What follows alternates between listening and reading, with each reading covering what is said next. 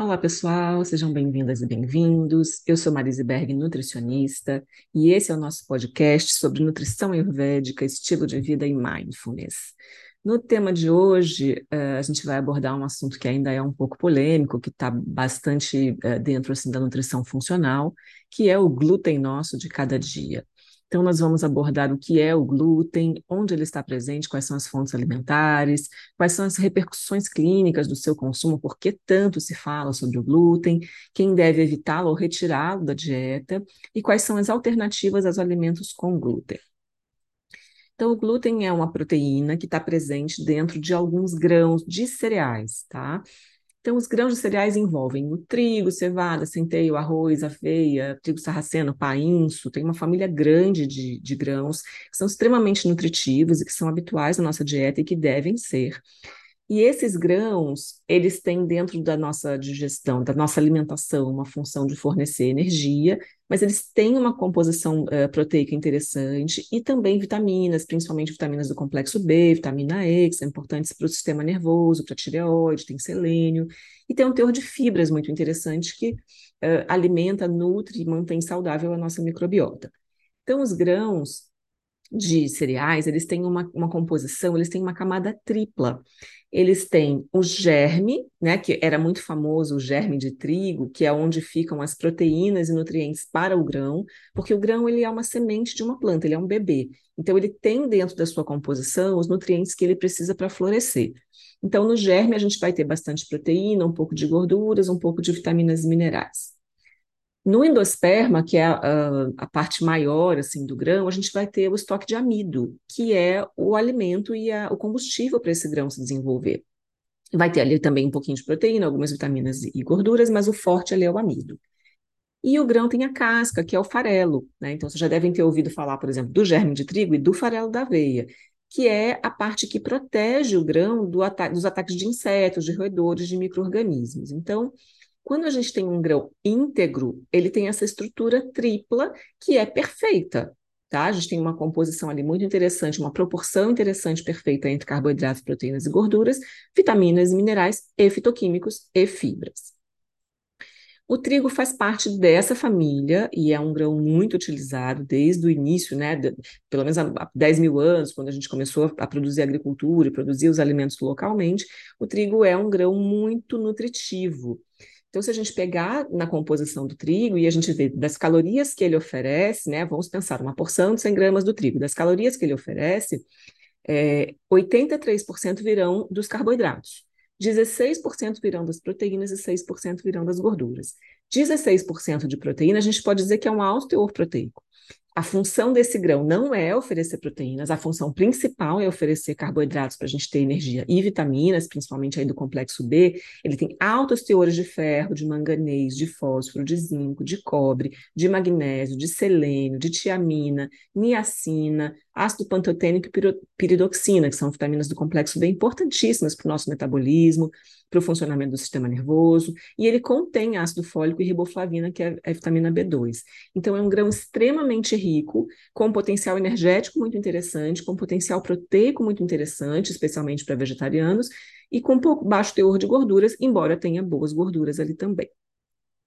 Então, quando a gente considera assim, pega um pão integral, que é um alimento tradicional da nossa cultura, duas fatias de pão integral têm aproximadamente 8 gramas de proteína. Se a gente comparar com o ovo, uma unidade de 50 gramas de ovo tem em torno de 5,45, 6 gramas de proteína. Então, duas fatias de pão integral um, é, é, uma, é uma preparação forte, comparável ao ovo, né? Em termos proteicos. Embora, mesmo que ele não seja uma fonte proteica, a gente pode até usar esse cálculo pensando dessa forma. Então, de fato, é um alimento que ele é gostoso, interessante, versátil, tem uma boa aceitação por praticamente todo mundo, e ele é um alimento nutritivo. Então, dentro do Ayurveda, o trigo é considerado um grão doce, nutritivo, especialmente para vata e pita, e não muito indicado para kapha, exatamente por ele ser bastante nutritivo.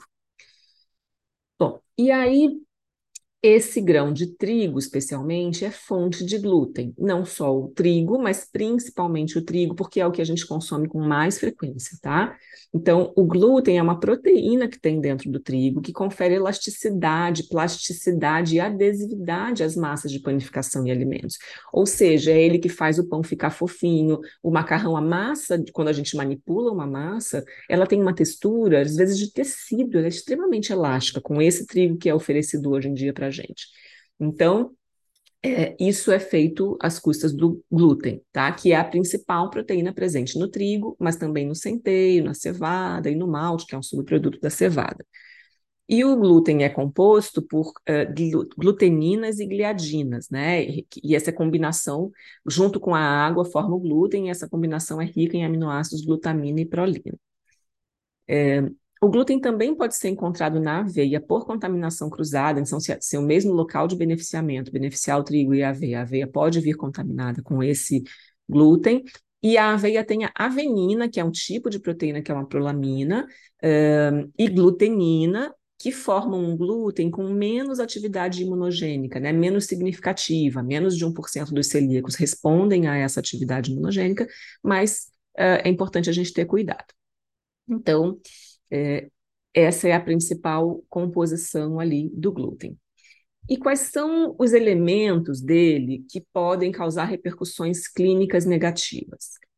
A sequência de aminoácidos do trigo, uh, e aminoácidos são os monoblocos que formam as proteínas, que são os elementos estruturais desse alimento, podem causar hipotiroidismo por mimetismo proteico, ou seja, tem proteínas dentro do nosso corpo na tireoide, que são parecidas com proteínas do trigo, e quando o nosso corpo gera resposta autoimune contra o trigo, pode gerar contra a tireoide também, e isso aparece no exame como anticorpos alterados. A beta-gliadina 7, que é uma, uma, das proteínas dentro do trigo, é uma proteína opioide, então ela se liga nos receptores de opioides do intestino e pode causar constipação ou diarreia, ela causa alterações na motilidade intestinal. O trigo também é fonte de frutanos, que são, é, é, um tipo de carboidrato fermentável que a gente chama do grupo dos FODMAPs. São carboidratos que podem fermentar e causar distensão abdominal, gases, desconforto. Não para todas as pessoas, mas algumas pessoas respondem mal aos frutanos. O trigo tem inibidores de amilase e tripsina que se ligam uh, a um receptor que a gente chama Toll-like receptor 4, que a gente tem no corpo todo esses receptores e, e e isso causa um aumento de inflamação e uma predisposição para resistência à insulina. E esse é um componente exclusivo do trigo, né? Por exemplo, frutano, esses inibidores de amilase, a gente não vai encontrar isso na aveia, não vai encontrar isso na cevada, vai encontrar no trigo. E o trigo é digerido por pseudomonas que produzem elastase, ou seja, são bactérias dentro do nosso intestino que produzem elastase, que causam mais inflamação intestinal. Também pode causar resistência à leptina, que é o hormônio da saciedade, né? A gliadina pode causar doença celíaca, que a gente já vai falar dela, e a glutenina pode causar alergia. Então, são vários componentes que podem gerar repercussões negativas na saúde a partir ali do funcionamento, né, do encontro com a microbiota no intestino de muitas pessoas, não todas, mas muitas pessoas podem ter reação a um elemento ou outro do trigo. Muito comum essa questão da beta-gliadina 7 é a constipação daquele tipo que a pessoa faz fezes caprinas, que a gente chama do tipo Bristol 1. Existe um, um consenso internacional de tipos de fezes, né? São sete tipos diferentes, e o primeiro tipo, que são fezes é, de bolinhas, aquela fe aquelas fezes que não formam as fezes inteiras, não formam o formato de charutinho, elas ficam ressecadas, elas ficam partidas em formato de bolinha, indicando ali uma constipação severa. Então, esse tipo uh, de constipação que essas proteínas opioides podem causar. Além disso, a gente tem que falar também dos aditivos da farinha produzida no sistema de escala industrial que a gente utiliza hoje no mundo. Para alimentar 8 bilhões de pessoas, a gente acaba fazendo essa produção de monocultura em larga escala e aí gerando, né, não só o grão, mas as farinhas são mais consumidas do que o grão íntegro.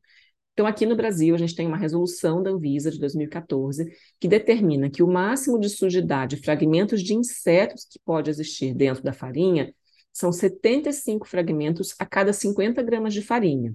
Ou seja, a legislação permite uma contaminação visível a olho nu na farinha brasileira. E a medida corretiva é moer novamente, porque daí você desaparece com aqueles, aquelas sujeiras, aqueles insetos, e o que os olhos não veem, o coração não sente. Então, os fabricantes têm essa esse recurso de não, não desperdiçar esse alimento, né? Mas ele pode estar bastante contaminado e, e muitas pessoas podem ter uma sensibilidade a essa contaminação. Também são utilizadas nas farinhas os melhoradores à base de fosfato. E quanto mais fosfato a gente tiver no corpo, mais desequilíbrio a gente causa no balanço do cálcio, porque vai ter uma interferência no hormônio PTH, na vitamina D. Isso altera a imunidade intestinal. E além dos melhoradores à base de fosfato, a gente pode ter o bromato, que, que é representado pela sigla E, E924 no rótulo. O bromato é proibido no Brasil, mas ele é largamente utilizado e ele causa inibição da captação do iodo pela tireoide. Então, aí não é mais um problema do glúten, é um problema do tipo de farinha que a gente encontra no Brasil. Também pode ser utilizado dióxido de titânio para dar aquela cor bem branquinha na farinha. É a mesma coisa que se usa para dar a brancura nos recheios das bolachas, né? E que causa desbiose intestinal, um desequilíbrio das bactérias do intestino que vai gerar inflamação local. O alumínio também pode ser usado no branqueamento das farinhas, e o alumínio causa oxidação geral, doenças inflamatórias intestinais, infertilidade, toxicidade neurológica, problemas na tireoide, inflamações tiroidite, fibromialgia e imunossupressão. Então, o excesso de alumínio é um problema para muitos pacientes.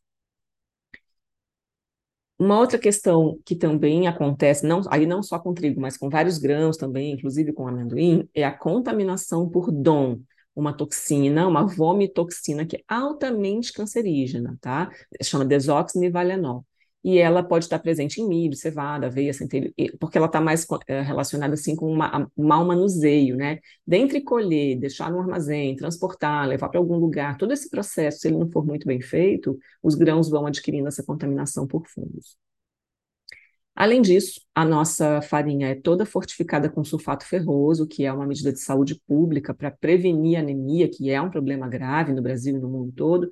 Então, a medida né, coletiva que, que era viável e barata e possível foi suplementar as, as farinhas com ferro, mas nesse formato sulfato ferroso é um formato de difícil digestão. Por exemplo, uh, no SUS é esse tipo ainda que é utilizado para fazer suplementação de ferro, mas em consultório particular a gente não usa sulfato ferroso, a gente usa outras formas de ferro quelado, que tem uma aceitação gástrica muito melhor. E a gente tem é, também a possibilidade da contaminação por agrotóxicos, principalmente os que têm glifosato na sua composição, que fazem uma modulação negativa da microbiota intestinal.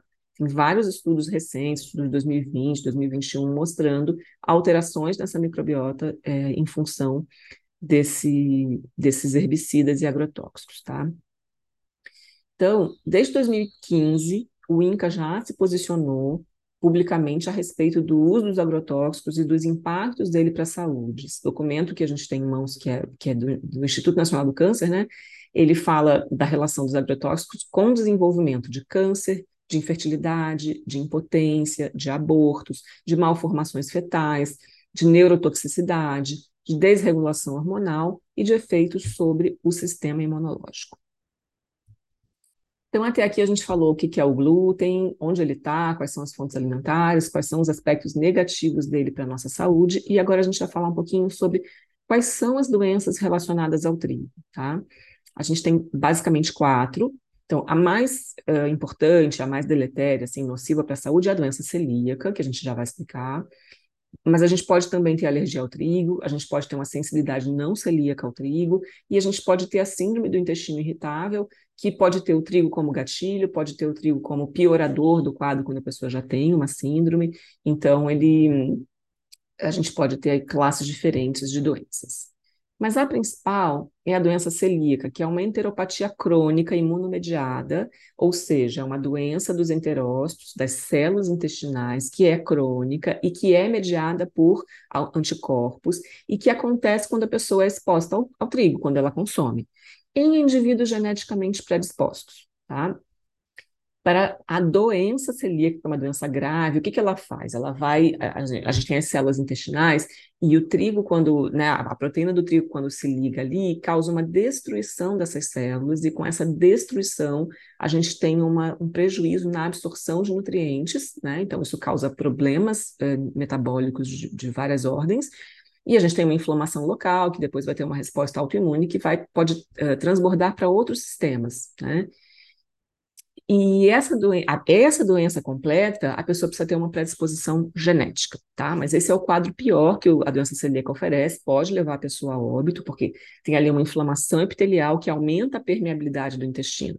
O intestino é o órgão que absorve o mundo externo e deixa esse mundo externo passar para o nosso sangue para ir construir células, né? Aquilo que a gente ingere na alimentação vai ser absorvido por um tecido permeável intestinal, vai ser digerido pelas enzimas, pelo ácido, e depois vai ser absorvido por esse tecido permeável intestinal para ir para a corrente sanguínea para chegar nas células. Então, esse tecido intestinal, essas enterócitos, é um tecido permeável, tá? E assim tem que ser.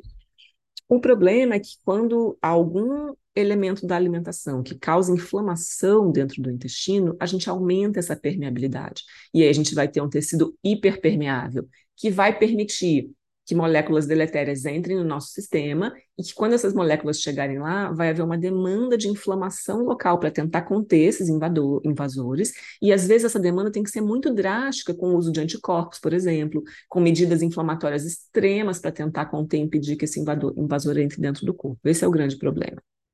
Então, a gente tem ativação de anticorpos, e essa atrofia velocitária, né, das, da, das dessas células, que são, é, tem um formato, assim, de uns dedinhos, o, o intestino fica todo dobradinho dentro da barriga, para tudo amassadinho, dobradinho, para quê? Para que ele consiga ter uma área de absorção grande. Se você esticar o intestino, diz que ele tem o tamanho de uma quadra de tênis, mas ele está todo amassadinho, guardadinho dentro do estômago, mas é, esse formato em que ele é guardado permite que ali a gente tenha uma área de absorção gigante num corpo pequeno. Essa é a intenção. E a doença celíaca faz com que essa área de absorção seja muito reduzida, porque perde essas microvilosidades. Então, é uma inflamação crônica que pode causar no sistema digestivo dor, uh, arrotos, azia, diarreia, gordura nas fezes, indigestão de um modo geral, náusea, refluxo mais ácido, vômito ou flatulência. No corpo, pode causar anemia crônica, desnutrição, fadiga, perda óssea, infertilidade, dores articulares e queda de cabelo. Para as crianças, né, há um atraso no desenvolvimento, um crescimento, um crescimento mais lento ou uma puberdade atrasada. E também é bem comum, no geral, nos pacientes, coceiras pelo corpo todo, cólicas intestinais ou menstruais. Aí a pessoa começa a ter essa inflamação intestinal, ela começa a ter intolerância a outros alimentos, principalmente a lactose, mas não somente a lactose irritação na pele, perda de peso e tra também transtornos é, do aspecto depressivos, né, ou de ansiedade, enfim, alterações no sistema nervoso. E existe uh, uma classificação, né? A gente chama classificação March dos tipos de doença celíaca. Ela pode estar com uma resposta suave, mas já ter prejuízo, ou ela pode ter uma resposta muito drástica quando essas microvelocidades ficam realmente muito comprometidas. E aí cada paciente responde de uma forma. Então, o diagnóstico da doença celíaca é, se faz importante, é um diagnóstico que ainda uh, poucos profissionais de saúde, poucos médicos e, e no geral, tem bom treinamento para fazer, porque é um assunto muito recente e os exames não são muito conclusivos, é um diagnóstico difícil de fazer, mas a gente tem aí uh, alguns, né? E aí muito importante, que é se você tem alguma desconfiança de que o trigo está te causando desconforto gástrico algum prejuízo, não retirá-lo da dieta antes de fazer os exames, porque se você retirar isso vai alterar os seus exames. Então é importante que você consuma por um período até mais intensamente, faça os exames e aí com o resultado você decida o caminho a seguir uh, na sua estratégia nutricional, tá? Mas os principais são antitransglutaminase tecidual, que é IgA e IgG, antigliadina, se possível, IgA, IgM, IgG, fazer uma dosagem absoluta, anti, é, anticorpos antiendomísio, Também fazer a imunoglobulina IgA total, o IgE para trigo, para identificar alergia, e aí tem né, outros exames que podem ser usados, a zonulina sérica ou fecal, os exames genéticos de HLA, DQ2 e DQ8, Uh, tem um outro exame também que é um outro receptor que é CXCR3, e aí o padrão ouro para realmente é, decretar a doença celíaca é a biópsia do duodeno, que diferencia o celíaco do não celíaco, né? A pessoa pode ter uma inflamação com o trigo, mas não ser, uma, uma sensibilidade, mas não ser celíaca, e a biópsia é que vai diferenciar. E também os, o progenomics, né? Os, os testes genéticos aí. E aí, se você fizer os exames e der negativo para doença celíaca, aí o que, que a gente pode fazer? Retirar o, o glúten da dieta por quatro semanas e depois reintroduzir e observar se nesse período há melhora a remissão dos sintomas e se quando você reintroduz os sintomas voltam. Esse é o teste terapêutico, né? A gente, a pessoa quando se expõe ao alimento passa mal, quando deixa de se expor para de passar mal, é um indicativo de que ela tem eh, alguma sensibilidade, alguma questão com esse alimento, que pode ser temporária, mas pode ser definitiva também. Além disso, uh, o trigo é citado no Consenso Brasileiro de Alergias Alimentares de 2018 como o quarto alimento mais alergênico dentre todos, tá? Tem 11 alimentos que são causadores responsáveis de 80% das manifestações de alergias alimentares. O trigo é o quarto lugar, ele só perde para leite de vaca, ovos, soja, e aí vem ele em quarto lugar.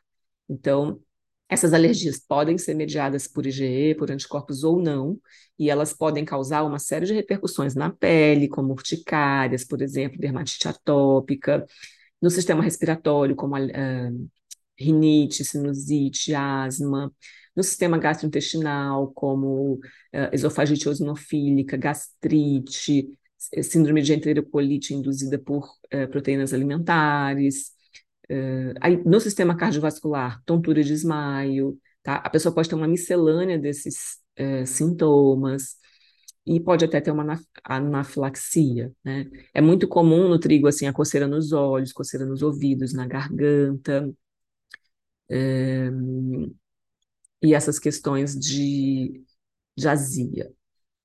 Um, um outro mecanismo pelo qual o trigo pode incomodar é porque ele eleva a estamina, que é uma, uma substância que o nosso corpo produz, tá? E que a gente produz e tem mecanismos para eliminar. Mas a gente tem alimentos que também aumentam essa estamina, porque eles trazem consigo a estamina ou porque tem um outro mecanismo que é degradar a nossa enzima que degrada a estamina. Então a gente produz estamina e tem um mecanismo para degradar. Para quê? A estamina tem função dentro do nosso corpo.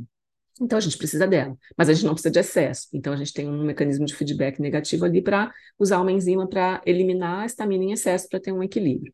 Quando a gente tem alimentos que estimulam demais a estamina, uma das respostas que isso dá é que ela aumenta em três vezes, até três vezes a produção de ácido clorídrico no estômago. Então a pessoa começa a ficar com azia, refluxo, queimação, gastrite, porque ela está com excesso de estamina provocado pelo excesso do consumo de trigo, e aí a estamina tem outros alimentos que estimulam também, como chocolate, o álcool e etc. Então, é, essa é uma outra forma que o trigo pode incomodar. Então, aí você pode ter outros sintomas. Um deles muito comum é dor de cabeça, enxaqueca, dificuldade para adormecer, o sono fica mais leve, alterações na, na pressão, hipertensão, ansiedade, cólicas, tanto intestinais quanto uh, abdominais e, e, né, e uterinas na época da, da TPM. Rubores, a pessoa fica muito vermelha, né, quando consome alguns alimentos uma TPM mais significativa, urticária de pele, fadiga, edema de um modo geral, que é o inchaço, e queda de cabelo, é bem comum. Então, além da doença celíaca, ou da alergia, ou da questão da estamina, as pessoas que são sensíveis e não celíacas, mas são sensíveis ao glúten, e esses sintomas costumam aparecer depois dos 35 anos, porque assim como a nossa pele por fora começa a envelhecer e a perder vício e vigor, o epitélio interno também. A gente tem uma diminuição do fator de crescimento epidérmico, então a, a pele fica mais sensível, e aí a digestão vai ficando mais fragilizada, tá? Então, alguns sintomas que aparecem numa série de artigos científicos, isso está bem documentado, podem ser, tá? Gengivas sensíveis que sangram, uh, estomatites, né, aftas, aquela gengiva que você vai passar o fio dental, ela sempre sangra muito, o céu da boca cortante, a língua cortante.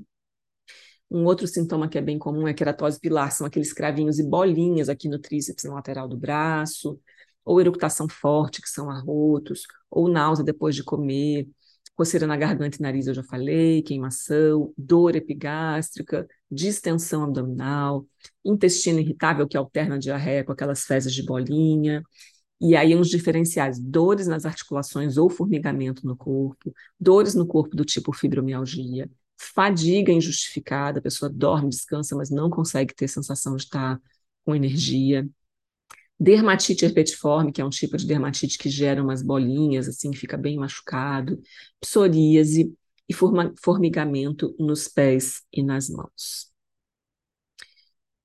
Por quê? Né? Porque a gente tem, falei para vocês que a gente tem aí esse epitélio intestinal, as nossas células do intestino, elas ficam muito juntinhas. E elas têm um tônus entre elas, porque o tecido é permeável, mas não deve ser hiperpermeável, não pode passar nada por ali que não esteja devidamente digerido. Então, a gente tem ali uma coisa que a gente chama que é, são tight junctions, são junções, é, como se fosse um, um cimentinho entre as células.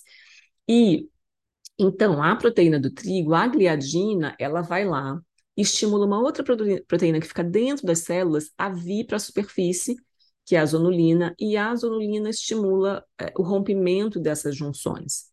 Então, é uma reação em cascata. A gliadina do trigo estimula a zonulina, que é uma proteína que está dentro do nosso corpo, e essa zonulina deslocada para o lugar inadequado e da forma inadequada, ela aumenta a permeabilidade, que causa inflamação, que demanda resposta de anticorpos e resposta autoimune, que aumenta a permeabilidade, que né, é, mantém a inflamação, que mantém o aumento dos anticorpos. Então, a gente entra ali num círculo vicioso que piora, né, conforme a gente vai consumindo esse alimento, isso vai piorando. Então, tem uma série de estudos científicos, né? Aqui a gente está no podcast, mas eu também gravei um vídeo para o meu canal do YouTube. Se você quiser ver as imagens dos estudos tal, você pode assistir esse vídeo falando de todos esses aspectos. Então, até aqui, o que, que a gente abordou agora? Quais são as doenças relacionadas ao trigo? Quais são os exames para fazer diagnóstico? Quais são os sintomas que você deve observar? E se você tiver esses sintomas, buscar um gastro, buscar uma nutricionista para você fazer o mapeamento de, de qual é o grau da sua intolerância, se é ao trigo mesmo, se é outros elementos, e poder fazer o manejo da sua dieta, tá? Então, agora a gente vai falar quais são os alimentos que são fontes de glúten e quais seriam as alternativas alimentares. Então, a gente vai ter glúten no trigo, e aí também precisa ficar ligado, porque os derivados, como a semolina, o cuscuz marroquino, são todos feitos de trigo, né? Mas também o centeio, então não dá para trocar o pão de trigo pelo pão de centeio, também a cevada, né? É menos comum o pão de cevada, mas é, é um outro grão que, que seria uma alternativa alimentar, mas que nesse caso não vai, se a pessoa for celíaca, ela não vai poder usar, tá? Quando a pessoa é sensível ao glúten, às vezes ela tolera bem o centeio e a cevada, mas não tolera o trigo. O malte, que é um subproduto da cevada, que está muito nas cervejas. O espelta, que é um outro grão que não é tão tradicional aqui no Brasil, mas que a gente já encontra. O triticale e a aveia, né? E a gente tem no mercado aveia sem glúten, então você pode fazer essa troca. Ela é um pouco mais cara, mas você pode ficar é, sossegado. E para as pessoas, né, as pessoas que são celíacas não poderão comer nenhum desses alimentos. Provavelmente nunca, tá?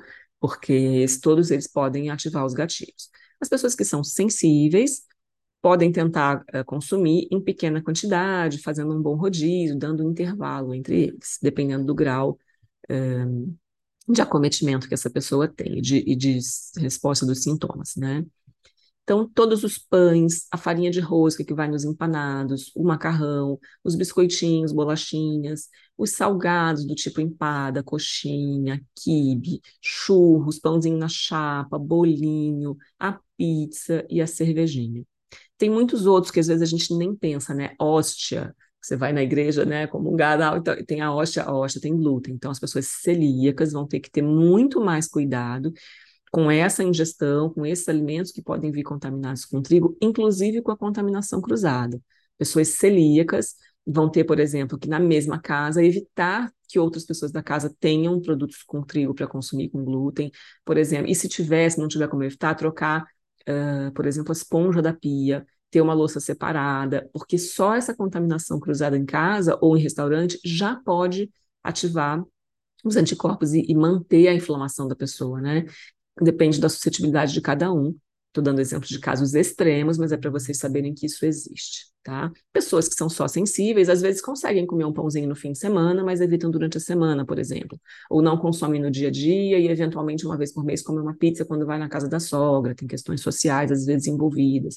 Ou quando estão viajando, não tem nenhuma opção que não seja pão, então a pessoa come um pão, mas é um consumo esporádico, e aí mesmo que a pessoa tenha uma sensibilidade, pudesse ter uma resposta ali imediata inflamatória, ela tem tempo de se recuperar. Essa resposta não fica crônica. Então, ela comeu pão um dia, mas vai ficar 10 dias sem consumir, o corpo dela consegue manejar essa inflamação que foi pontual e se restabelecer.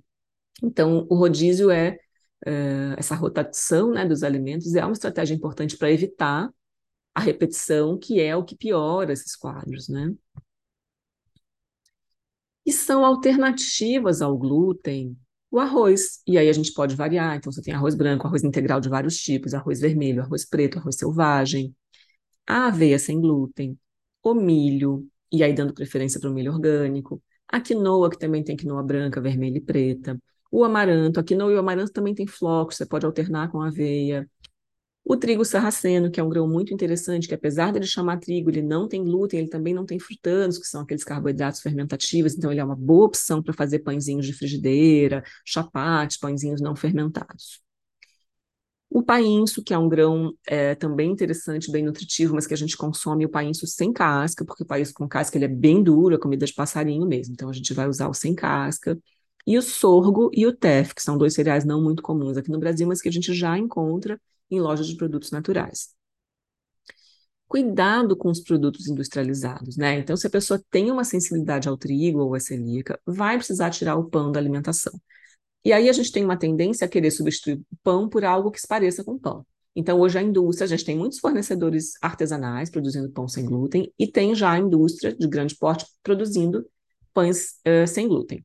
Então, por exemplo, a Vicky Bold tem um pão recente, que ele é até gostosinho, é um pão fofinho, mas que para ele ficar com cara de pão, textura de pão, jeitinho de pão, a composição dele traz, por exemplo, amido modificado, amido de milho, óleo de milho, açúcar, ovo em pó, sal, e aí começa estabilizante hidroxipropilmetilcelulose, emulsificante monodiglicerídeo de ácidos graxos, espessante goma xantana, conservadores propionato de cálcio e ácido sórbico e aromatizante sintético idêntico ao natural. Ou seja, o pão de trigo é trigo, água, sal, eventualmente açúcar para fazer a fermentação e eventualmente um pouquinho de óleo. O pão um, industrializado, em geral, eles são de grão refinado, então aquele teor proteico interessante que eu falei para vocês é perdido, fica um, um, pão que é basicamente fonte de carboidratos é, e cheio de aditivos químicos para poder fazer aquela textura. Então, nem sempre o industrializado é a melhor opção para você substituir, porque você pode estar tá tirando o glúten da, da, dieta, porque é um componente inflamatório, e colocando outros no lugar. Então, é um cobertor curto, você não vai melhorar dos sintomas. Você fala, poxa, mas eu tirei o trigo, mas você está consumindo, por exemplo, propionato que é um aditivo que está relacionado, tem estudos mostrando, com resistência à insulina. E é um aditivo que está nos pães, também nos queijos. Aí a pessoa vai lá e come um, um pão de queijo na chapa e está lá cheio de propionato, causando inflamação intestinal resistência à insulina. Então, uh, o que, que, que, que eu vou sugerir?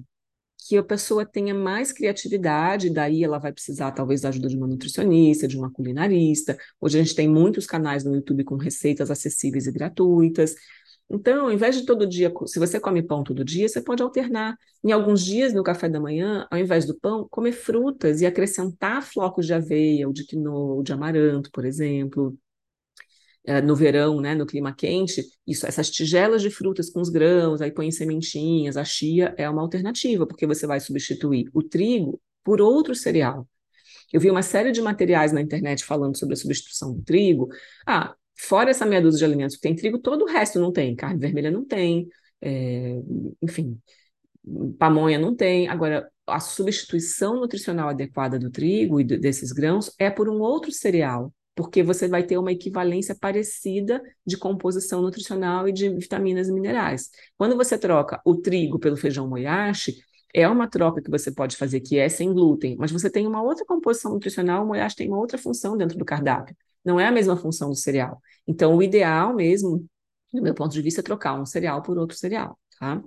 Por isso, sugestão das frutas com adição dessa granola ou desses flocos. Você também pode fazer mingau, mingau de aveia, mingau de flocos de milho, mingau de arroz, eventualmente mingau de sagu, e aí a gente pode usar também as especiarias que vão potencializar a digestão, né? Canela, cravo, erva doce, noz moscada, anis estrelado, tanto nas frutinhas, na tigelinha de frutas, quanto nessas preparações do tipo mingau. As pessoas que têm menos apetite podem consumir também aquelas bolachinhas de arroz, Uh, que tem a opção integral, tem a opção com linhaça, tem várias opções no mercado. E você pode consumir com geleia ou com patezinhos vegetais. Eu gosto muito também da opção dos pães de frigideira que você faz na hora. Então tem um que eu que é uma receita que eu ofereço para os meus pacientes, que é um pão de frigideira de trigo sarraceno, que você mistura o trigo com a água, põe um pouquinho de bicarbonato e põe na frigideira e ele vira uma panquequinha. Então você faz na hora, é rapidinho, é uma coisa que é fácil. Se você vai viajar, é fácil de levar, ele é gostoso, ele sacia como pão de trigo, e você pode colocar um complemento ali mais doce, eventualmente uma geleia, uma fruta, uma banana amassada, ou você pode fazer os patês vegetais, ou para quem ainda come queijo, pode usar o queijo também para fazer uma cobertura ali para esse pãozinho. Opções também, assim, de pãezinhos daquele tipo pão de beijo, né? Pão que, que imita o pão de queijo. Para quem consome queijo, pode ser o pão de queijo. Para quem não consome, uh, esses pãezinhos de mandioca, mandioquinha, que a gente pode enriquecer com as especiarias, orégano, manjericão, alecrim, também fica bem saboroso. E associar com os patezinhos vegetais.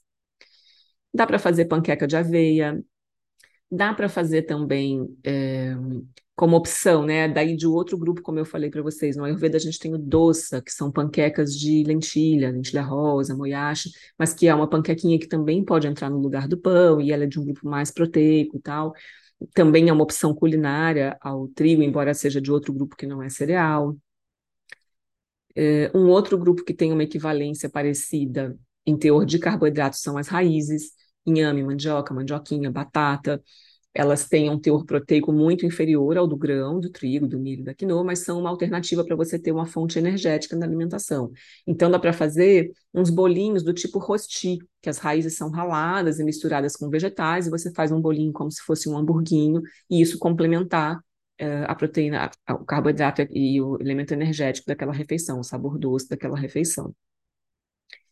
A gente pode também fazer os risotos, né, com arroz, variações mil, de risotos. A gente pode fazer o chapati, que é o pão sem fermento, que é uma preparação tradicional do Ayurveda, e a gente pode fazer de trigo sarraceno, que é a opção totalmente sem glúten, e até de centeio para quem só é sensível ao trigo, mas tolera bem o centeio.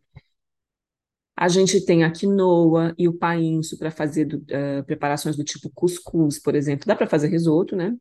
Mas preparações do tipo cuscuz, que é aquela farofinha de, de grãos com legumes, fica bem interessante. O milho, a gente pode fazer mingau, pode fazer polenta, pode fazer cuscuz, dá até para fazer algo que parece uma tapioca, mas é de flocos de milho, que também é uma preparação bem prática, interessante. Então, não precisa se desesperar. Se você tiver que tirar o glúten da sua alimentação, existe muita, existem muitas fontes dietéticas de cereais que você pode substituir. Mas você vai, vai dar um trabalhinho. Você vai ter que buscar essas receitas, fazer os testes em casa, ter os ingredientes, né? Testar se a sua frigideira funciona para esse tipo de preparação ou não. São preparações que não são facilmente encontradas nas ruas, em restaurantes, em padarias, né? Pessoa que tem questão com glúten não deve frequentar padarias, porque não vai ter opção de comida para ela e vai haver uma contaminação cruzada fortíssima ali, né? Por exemplo, algumas pessoas que trabalham em padaria desenvolvem uma alergia respiratória por ter contato né, e aspirar o, a farinha de trigo com frequência. Então, essa, esse contato respiratório pode ser significativo se a pessoa for celíaca, tá? Então, meus queridos, o que, que a gente falou até aqui? O que, que é o glúten, onde ele está presente, quais são as fontes alimentares, quem deve evitar ou retirar da, da dieta, e, e, falamos aqui também quais são os sintomas que, que você deve se preocupar se você tem buscar um diagnóstico, quais são os tipos de doença que o trigo pode causar e quais são as alternativas aos alimentos com glúten. Então, conte com os nutricionistas, conte com os médicos, com os gastros, para fazer esse diagnóstico. É, essa é uma condição que a gente vê com frequência nos consultórios, tá? Não é é bem comum que as pessoas tenham resposta de sensibilidade ao trigo, e você pode ser uma delas. Então, Uh, esse é um assunto delicado, né? é uma verdade inconveniente, mas eu achei bom vir aqui esclarecer isso com vocês. Então, muito obrigada por ter vindo. Se você tiver interesse em aprofundar nesse assunto, tem lá o vídeo também no YouTube, e aí eu estou disponível para as consultas nutricionais, inclusive nesse momento consultas uh, online, né? Teleconsultas. Então, no meu site você tem todas as informações, marisberg.com.br. E se você chegou até aqui, talvez valha a pena assistir os outros podcasts.